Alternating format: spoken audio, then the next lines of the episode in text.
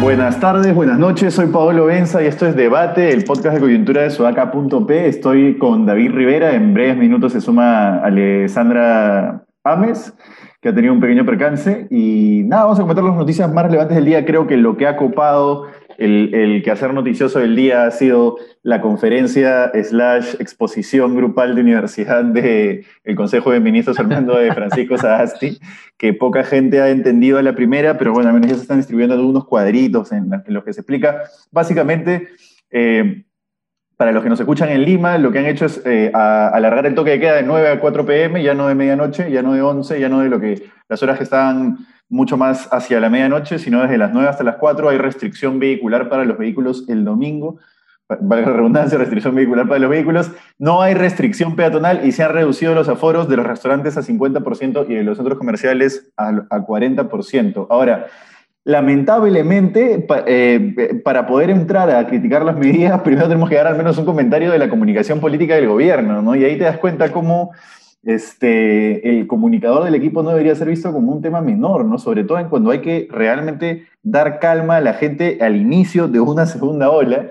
Este, y bueno, entonces, lo primero, y número uno, creo que el gobierno tiene que hacer una reorganización urgente del esquema con el que define, vale la redundancia, el esquema de la conferencia, o sea, el esquema de personas que definen el esquema de la conferencia, cómo se comunica, y también tiene que tener un poco más claro qué es lo más importante que quiere comunicar, no solo cómo, sino qué es lo que quiere dejar eh, como idea fuerza, ¿no? Creo que por ahí van las dos, las dos cosas, David.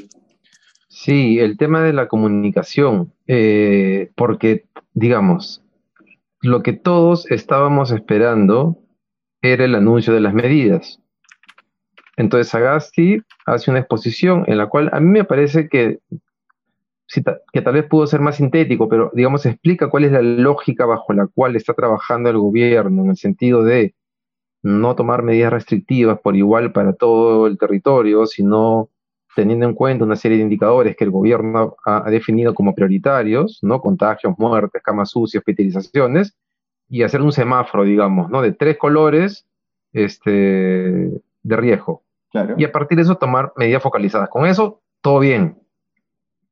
Pero claro, no puede ser que se meta toda la explicación y que de pronto termine de hablar él, pase la primera pregunta sin haber anunciado qué cosa es lo que iban a hacer y que, cuando Se, y, que cuando se anuncia lo que se va a hacer, dependiendo del nivel de riesgo de la región, eh, eh, sea tan confuso que no hay una tabla elemental, básica, preparada, ¿no? Es increíble que la gente que estaba escuchando la conferencia de prensa se ha tenido que poner a preparar lo que el gobierno no preparó. Sí, sí, sí. Y que, era lo que, y que era lo que más esperaba la gente. Exacto. Y eso es simplemente no, no, poder discernir entre lo urgente lo menos urgente, lo relevante, lo menos relevante. Es un ejercicio que nosotros hacemos todos los días, pero que aparentemente no se puede hacer para algo que es crucial, ¿no? Sí, porque además las medidas que ha anunciado son tan poco drásticas que al final uno piensa, entonces las pudieron anunciar mañana, ¿no? Y tomarse un día más para, para, para preparar y comunicarlas bien, porque pareciera como que se han apurado en salir hoy día, la conferencia era la una, no empezaba, a las dos no empezaba, dos y media, al final se demoró un poquito más de las dos y media, entonces claro, deben haber estado definiendo detalles de las medidas y del anuncio, y les faltó tiempo, espero, quiero creer que faltó tiempo, no que no se dieron cuenta, este, puede ser que no se hayan dado cuenta De, que había que tomarse el tiempo para comunicar. Ahora, hay una cosa que sí me, me, me preocupa, no de la comunicación, sino del fondo del asunto el gobierno nos está diciendo que ha establecido escenarios en función de indicadores claves, no solamente de salud, sino también económicos. Eh, pero cuando uno mira las medidas diferenciadas por regiones, digamos, es una diferencia de 10% de aforos o de dos horas en el toque de queda. Entonces, una, inclusive a veces. Ay, se nos, ah, Ale, ¿cómo se estás? Las estoy escuchando calladitas. Una hora, entonces como que tú, entonces no, no, no, no me, no, no me queda clara la utilidad final.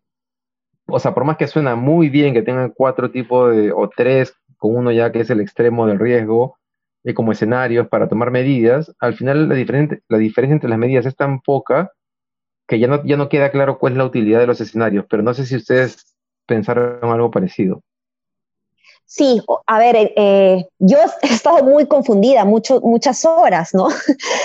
o sea, porque primero terminó, o sea, terminó la conferencia de prensa, que se supone que cuando termina la conferencia de prensa es cuando terminas tus anuncios, y yo saqué un tuit diciendo, ¿qué pasó? ¿No? No, no, no anunciado nada, y los anuncios han empezado a salir después, con las preguntas, entonces ha sido bien raro, y es como tú bien dices, David, eh, pareciera como que hubiesen corrido y no han tenido una buena estrategia de comunicación. Y eso es bien preocupante, porque en, todo caso tu análisis me parece eh, bien intencionado. Yo creo que en realidad simplemente no se han dado cuenta y, no tienen una estrategia clara de comunicación, lo cual es gravísimo. No solamente para su reputación, que tienen que pensar en eso, evidentemente, sino también para la tranquilidad de la gente, porque la gente hoy día no ha entendido nada, todos han estado confundidos. Los periodistas he visto que también han estado este, tuiteando diciendo que ellos tampoco no entendían nada, pero que prometían que lo iban a tratar de entender para comunicarle mejor a la gente las medidas que se habían tomado. ¿no? Y lo segundo que, que mencionas, David, es ah, también, algo que había notado, que me preocupa mucho, ¿no? porque dicen que han trabajado en función a los indicadores eh, territoriales, porque hablaron de que no es un país homogéneo y que, y que los casos se ven, eh, o el, avance del COVID se ve de manera distinta a nivel eh, regional o territorial pero las medidas, las diferencias de las medidas son mínimas, no son realmente como para decir, wow, qué gran diferencia hay entre esta medida y otra, entre este territorio A y territorio B. Los indicadores que vi que se habían eh, puesto en pantalla eran dos o tres indicadores. No sé si tienen realmente una matriz de indicadores más serias, pero con dos o tres indicadores tampoco es que puedas llegar a un algoritmo claro para definir alto riesgo, bajo riesgo, etcétera. ¿no? Yo voy a incidir un cachito nomás en lo de la comunicación, eh, porque ahora todos los reflectores se han puesto sobre Sara Alcántara, que es la, la cargada de prensa de Palacio, para decirlo en, cristiano, es la secretaria de Comunicación Estratégica y de Prensa, ¿no? Y todo el mundo se está, está criticándola a ella. Yo no sé qué tanta responsabilidad tiene ella en lo que dicen los ministros, no sé, honestamente ahí sí no sé cómo se estructura la, la elaboración de la conferencia de prensa. Este, pero por lo menos ella tendría que poder después luego tener algún material preparado rápidamente para que si es que ve que sus ministros no están respondiendo y no están dando nada claro, por lo menos enviárselo a los periodistas para que lo puedan ir aclarando, ¿no? Este, pero nada, eso. Sara Alcántara es, la persona a, la que hay que poner los reflectores para este tipo de cosas. Y un comentario adicional, que eso sí todo el mundo lo sabe, no estoy cometiendo ninguna infidencia. Daniel Olivares es muy amigo de Sara Alcántara. Entonces, bueno, no sé si, no sé si ustedes se acuerdan cuando Vizcarra también comunicó la, la, ampliación del confinamiento, de la cuarentena, y no se entendió, y la gente empezaba a rumorear y decía, no, se ha ampliado el estado de emergencia, pero no el confinamiento, y la gente empezó a especular, y en medio de su conferencia de prensa él dijo, a ver, me está llegando información de que... Además, ¿no? Dijo, dijo, he dicho cuarentena, confinamiento, ¿no? Entonces me, hizo gracia porque al menos estuvo al tanto de que su comunicación no fue la mejor y eh, lo corrigió en el acto, ¿no? Ahora, ahora pasó lo mismo con la, con, porque, porque de hecho Richie Cuenca, Ricardo Cuenca, Garry como que le dan el micrófono para que haga una síntesis, pero se estaban dando cuenta de lo que estaba pasando, pero el problema es que como el esquema por el cual se pretende tomar decisiones es más complejo que el que hacía Vizcarra, entonces es más difícil de, digamos, de corregir un error en comunicación eh, posterior, ¿no? Sí. Eh, claro. Mira, y claro, una de las cosas que en verdad me, a mí me indignan es que, claro, de pronto es tendencias en el Perú la frase extraña Vizcarra. claro, no puedes, o sea, entonces claro, y, hay una cantidad de tweets con extraña Vizcarra, imágenes, o sea. Claro, claro. no, pobre mi tío, pobre mi tío Sagasti, pobre mi tío Sagasti, tan culto él. Yo decía, como se estaba demorando en empezar la conferencia de prensa para variar y me tenían ahí viendo el programa de un documental de Raimondi, yo decía, bueno, yo, esta es una estrategia de Sagasti, demorarse, eh, para hacernos este, más cultos, ¿no? Para volvernos más cultos. Sí, es número, extraño Vizcarra es número uno en tendencia en Twitter en este momento. Es, no sé, me, da, una impresión de que es como el ex o la ex que, que te sacaron la vuelta y, y después dices, mm, pero de repente no era tan malo, ¿no? De repente, de repente podríamos volver. es raro eso. Por favor, Vizcarra fue malo. Comunicaba lo que tenía Vizcarra y eso hay que reconocerle. gran comunicador. El pata, un nivel de performance alucinante. Este, decía con una seguridad increíble aquello de lo que no estaba seguro en realidad. Claro. Este, claro, desde ese punto de vista sí, pues, ¿no? Eh, extraño a Vizcarra. Y después los memes que han los memes que han este que no han faltado todo el día respecto a la, a la conferencia de prensa. Los finales que nadie entendió. Ese me gustó mucho, los finales que nadie entendió en referencia a las series de Netflix que ponían a Dark, eh, Lost y el mensaje a la nación. bueno, ahora pasando ya a una noticia un poco más seria, la Junta Nacional de Justicia está evaluando la destitución del fiscal supremo, supremo suspendido Pedro Chávarri y del juez supremo Aldo Figueroa, ¿no? tras concluir su proceso disciplinario por el caso Cuellos Blancos. Y yo creo que esto es importantísimo, porque Pedro Chávarri representa una etapa de los últimos cinco años, representa mucho de una etapa de los últimos cinco años, incluido la relación que tuvo con el equipo especial de Vallato, bla, bla, bla, Representa una etapa de los últimos cinco años que ya tiene que cerrarse. O sea, tiene que cerrarse antes de las elecciones, por lo menos. No sé cómo lo ven no, el caso, no, claro, este es un caso de Pedro Chávarri que han intentado protegerlo, que los fujimoristas han, obstruido el proceso mucho tiempo, ¿no? Finalmente la, JNJ lo que está haciendo es para aquello para lo que fue creada, ¿no? Fue creada para limpiar cuellos blancos y con eso empezaría a cerrar el capítulo cuellos blancos, a eso me refiero, ¿no? Entonces lo que, lo que, lo que la JNJ políticamente tendría que hacer, bueno, en tema legal ya será su decisión, evaluarán los pros y los contras, ¿no? Pero políticamente lo que tendría que hacer si es que lo van a suspender finalmente, destituir, perdón, si es que lo van a destituir finalmente, anunciarlo con bombos y platillos, ¿no? La JNJ es parte de la solución para el tema de cuellos blancos, ¿no? Sí, ahora, tal vez se ha perdido por el tema de la conferencia de prensa, ¿no? Aunque en realidad cuando un tema lleva tanto tiempo también en medios, ya incluso cuando comienzan a haber soluciones termina como desapareciendo, pero como tú dices, Pablo, es bien importante que ese tema comience a cerrarse y además que comiencen a caer ciertos pesos gordos para que puedan seguir hablando y contando qué cosas, qué cosas es lo que, no solamente qué cosa es lo que pasó, sino cuáles son las ramificaciones de este, de esta mafia de los cuellos blancos, porque está clarísimo que tiene incidencia no solo en el, en el ámbito judicial, sino también político.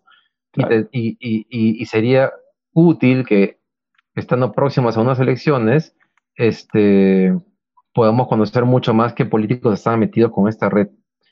Eh, eh, esto segundo es bien importante, ¿no? Este segundo tema que mencionas, David, es bien importante porque eh, e, es el momento para que justamente se, pueda ventilar, digamos, o, dar a conocer estas vinculaciones con, muchos partidos, con más de uno al menos que, están vinculados con esto, ¿no? Y lo otro es que no, es un tema menor, sí, es posible que, haya pasado un poco desapercibido por, la conferencia de prensa, pero es importante que se genere un precedente de este nivel, ¿no? Eh, me parece que sería la primera vez que sucede algo así, ¿no? Sí. Sí, sería, sí, es verdad. Ojalá que suceda. Ojalá. ojalá, ojalá. Bueno, ojalá hagamos votos para que la decisión sea justa, ¿no? Y yo, claro, todos creo acá creemos que la decisión justa sería que lo destituyan. Un comentario mm, No solamente eso, sino que termine en la cárcel. Ese señor, ese serrón es un corrupto, pero de los grandes, ¿no? Es de, los pesos, ese, es de los pesos pesados. Ajá, ajá. Te mandaste con todo. está bien, está bien. No, sí, totalmente. Yo estoy totalmente de acuerdo. Ahora, un comentario chiquitito quería hacerles. Pero Pedro Castillo Terrones es el primer candidato presidencial en dar positivo al COVID-19. Y eso es importante porque todos los candidatos se han paseado como, como si no pasara nada. El mismo Vizcarra que salía y hacía todo un show, como tú decías, un gran comunicador que hacía todo un show de lávese las manos, mantenga la distancia, póngase mascarilla y tal, se olvidó en dos meses de todo eso y ahora, como buen político, va, abraza, toca, este, se junta, se toma fotos, etc. ¿no? Eso es uno. Y dos, no puede ser que los ministerios hayan estado haciendo ir a su gente a trabajar en, presencial cuando era necesario. Hay muchos casos de personas que se han infectado y de familiares de personas que trabajan en el sector público que se han infectado. Las dos cosas son más o menos parecidas. Quería hacer un comentario breve. No sé, Ale, si tú tienes algo más. Sí, sí, sí, sí. Y sobre todo que he estado viendo que varios medios han, han puesto la noticia como el primer candidato que eh, tiene COVID, ¿no? Como dando a entender de que van a caer más. Claro, claro, claro. Y, esto es porque realmente lo que vemos en, en, medios, en la televisión, es que no se están cuidando, no están tomando las previsiones del caso. La vez pasada vi también a Vizcarra junto con Salaverry comiendo tallarines de un solo plato, este, caminando con la gente, abrazando a la gente, besando a la gente. Entonces hay que tener muchísimo cuidado eh, eh, a la hora de hacer campaña. Yo sé que puede ser muy duro eh, pensar en, nuevas formas o distintas formas de, hacer campaña, pero, pero vamos que ahora se le perdona si alguien no, quiere comer el chicharrón por no sacarse la mascarilla, ¿no? Creo que tenemos que dar el ejemplo, ¿no? Entonces, sí. es este, bien, bien peligroso eh, lo que están haciendo los candidatos y no son conscientes de lo que está pasando. Por eso me pareció curioso eso que dice el primer candidato en tener COVID, ¿no? Oye, una pregunta para mañana a raíz de todo esto de acá. Si efectivamente estamos al inicio de una segunda ola, ¿vamos a tener elecciones o cómo vamos a tenerlas? Es bien eh, fregado porque nos está agarrando justo al, inicio, ¿no? Nos va a agarrar probablemente cuando la campaña nos está agarrando, claro, nos está agarrando justo al inicio. las elecciones nos van a agarrar en el pico. En el pico, y eso sería, no sé, es un tema para pensarlo y que el gobierno va a tener que tomar alguna decisión. El jefe, de la OMP mencionó cuando recién fue designado que eh, se podían tomar medidas eh, de simplemente habilitar más parques y hacerlo al aire libre y que habían soluciones y que no iba a haber en ningún caso un impedimento de, atrasar, de, llevarse a cabo las elecciones con normalidad en el caso de que no se hablaba de, una segunda ola en ese momento, pero se hablaba de un rebrote porque había todavía la posibilidad viendo cómo estaban las cosas en Europa, ¿no? Entonces, yo no creo que se vaya a cancelar eh, las elecciones ni, ni que sea una justificación realmente para atrasarlas, ¿no? Sí, países... No, se van a cancelar, pero sí va a haber que buscar alguna... Sí. O sea, con una segunda ola como en la primera, sí. Eh, es un contexto muy difícil para tener unas elecciones normales, ¿no? Eh, acordémonos qué cosa pasaba cuando estábamos en el pico de la primera ola y el estado de pánico era muy alto, el ausentismo podía ser un riesgo, la gente puede estar dispuesta a pagar su multa porque no es muy alta, si es que las condiciones de seguridad no están plenamente dadas, ¿no? Porque digamos, eh, digamos, no es tan fácil organizar una, elección. Y sí estoy de acuerdo con que no deben suspenderse, en julio debemos tener un nuevo gobierno, pero seguramente si es que efectivamente estamos al inicio de una segunda ola, la OMP va a tener que tomar algunas medidas adicionales a las que ya había a las que ya había estado trabajando.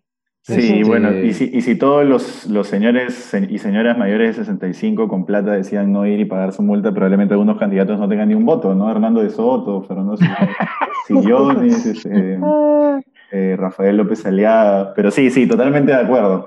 Bueno, nada, se nos ha acabado el tiempo. Muchísimas gracias, Ari, muchísimas gracias, David, por haber estado con nosotros y nos vemos mañana. Un abrazo, cuídense. Chao, chao.